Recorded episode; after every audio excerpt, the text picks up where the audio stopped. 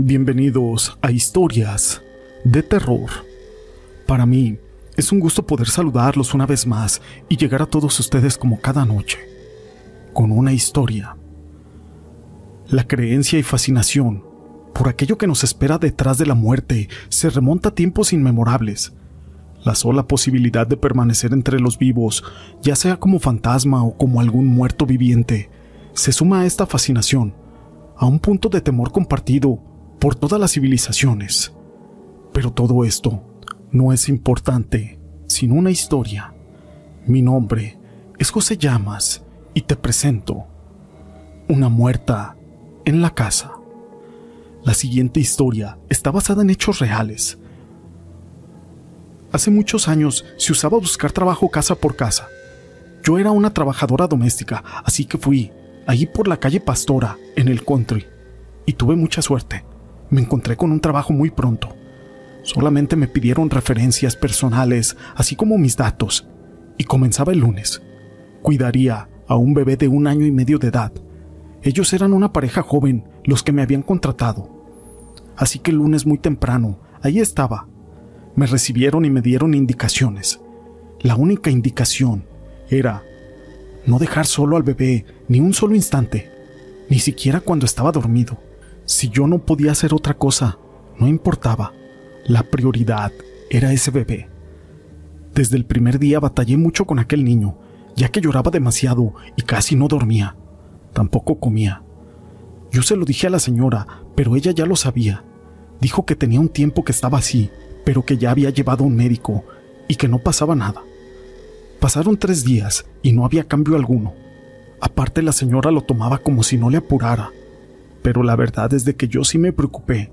El niño comenzaba a caminar, así que un día yo lo saqué al jardín, pero lo vi muy tranquilo.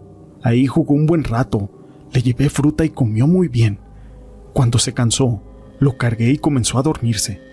Pero en cuanto lo metí a la casa, apenas entramos, ese niño se despertó bien asustado. Así que yo me regresé y lo acurruqué un poquito más. Se durmió de nuevo Ahí me quedé con él en el jardín y eran como las tres de la tarde. Pasó el tiempo y dieron las siete.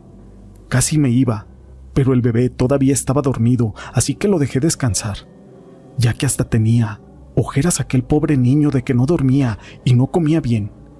Al día siguiente, yo volví a hacer lo mismo y ese niño estaba contento. Y yo como toda hija de familia de campesinos, tenía mis creencias de rancho, así que empecé a pensar que ese niño estaba espantado o que veía algo adentro de esa casa. Días antes a esto, yo ya había visto ciertas cosas que yo no entendía o que me parecían un poco extrañas, pero no dije nada.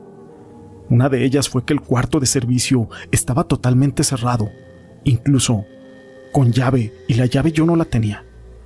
Un día estaba lavando el baño principal y clarito escuché cómo le hablaron al bebé por su nombre. Mateo. Lo dijeron solo una vez, lo oí pero no hice caso. Recuerdo que un día llegué y los señores ya iban de salida, pero aquel señor le preguntó a su esposa, Oye, ¿ya le dijiste? Ella solo movió la cabeza y pensé que era una queja sobre mi trabajo, pero tampoco dije nada. Fue un día 2 de noviembre cuando yo llegué a esa casa y había una veladora en la barra de la cocina, así como un ramo de flores. Al igual, yo no dije nada. Ese día estaba muy fresco y no quise salir con el niño al jardín. Estábamos en la sala cuando de repente escuché en la habitación unos pasos y la puerta. Me dio miedo y más porque era el día de muertos. Así que fui a ver y subiendo las escaleras se oía a alguien que estaba como cantando una canción, así como a un bebé.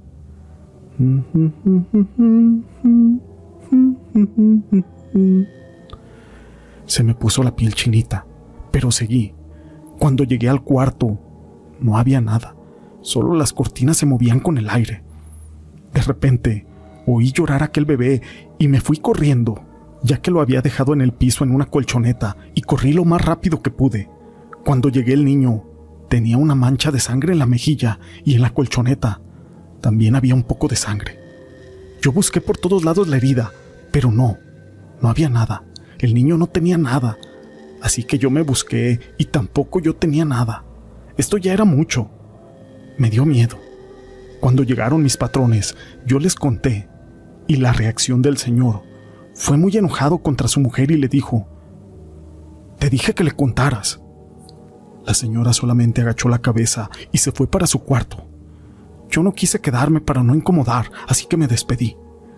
Pasaron otros cuantos días y no me decían nada, ni yo a ellos tampoco, porque tenía miedo. Yo solo iba a lo indispensable a la planta alta. Pero un día viernes, yo esperaba que llegaran para poderme ir y era un poco tarde, casi las ocho de la noche, cuando me avisaron que llegarían todavía un poco más tarde. Esto por la época de posadas y había mucho trabajo. El bebé se durmió y yo lo tenía que cambiar para poderlo acostar en su cama.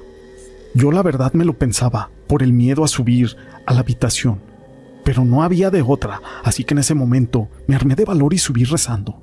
Yo tenía aquel bebé dormido.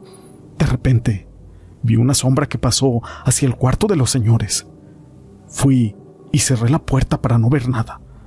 Me quedaba de espaldas aquella puerta de donde yo estaba sentada. En ese cuarto no tenían televisión, no había nada. Solamente podía estar ahí callada y viendo al bebé, pero pensando y con mucho miedo. De repente, sentí un airecito en mi espalda y volteé muy rápido. No era nadie, pero la puerta estaba abierta. Yo no lo podía creer. Si la acababa de cerrar apenas como unos diez minutos. Después, la televisión del cuarto de los patrones se prendió a todo volumen y tuve que ir a apagarla muy rápido. No podía dejar ese ruido porque podía despertar a aquel bebé. Llegué y apagué la televisión. Apenas iba de salida, cuando me tocaron el hombro. Lo único que yo podía hacer, rezaba, y todo el tiempo ya me la pasaba rezando. Volteé para atrás y no había nadie, pero volví a ver una sombra al otro día, pero esta vez estaba en el baño de los señores.